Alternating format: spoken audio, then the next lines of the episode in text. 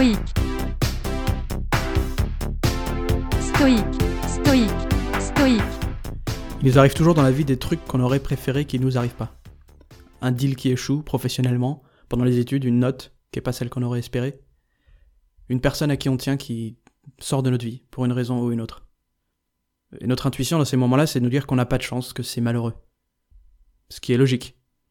Parce qu'à l'inverse, quand on obtient ce qu'on veut, on se dit qu'on a de la chance, on se dit que c'est bien. Si on est heureux d'obtenir ce qu'on veut, on devrait être malheureux d'obtenir quelque chose qu'on veut pas, de ne pas obtenir quelque chose qu'on veut. Et Marc Aurel nous propose autre chose. Plutôt de nous dire qu'on n'a pas de chance parce que nos attentes ont été déçues, on devrait faire l'inverse. Voilà ce qu'il dit. En réalité, nous avons de la chance que les choses se soient passées telles qu'elles se sont passées.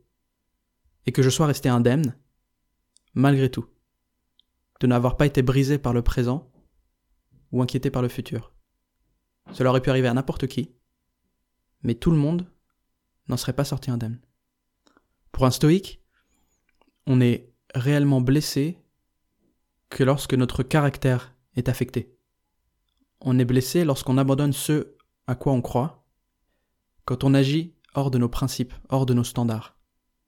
Clairement, c'est pas désirable de perdre de l'argent, de perdre un ami, d'échouer quelque chose, d'être critiqué. Est-ce que ça veut dire qu'on n'a pas de chance? Est-ce que ça veut dire qu'on est malheureux?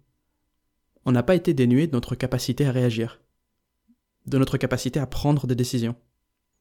Notre caractère reste intact. Donc il n'y a aucune raison de paniquer, de se morfondre, de se plaindre, de s'alarmer, de s'apitoyer. Quand les choses se passent pas comme on souhaiterait. Il n'y a rien qui vous oblige à vous considérer brisé par un événement si vous êtes capable de continuer à aller de l'avant. Rien ne dit que vous devez devenir anxieux pour votre futur si vous croyez en votre capacité à continuer à faire des choix, à suivre vos principes. Tant que votre caractère n'est pas affecté, vous êtes encore vous. Et pour ça, vous avez de la chance. À demain.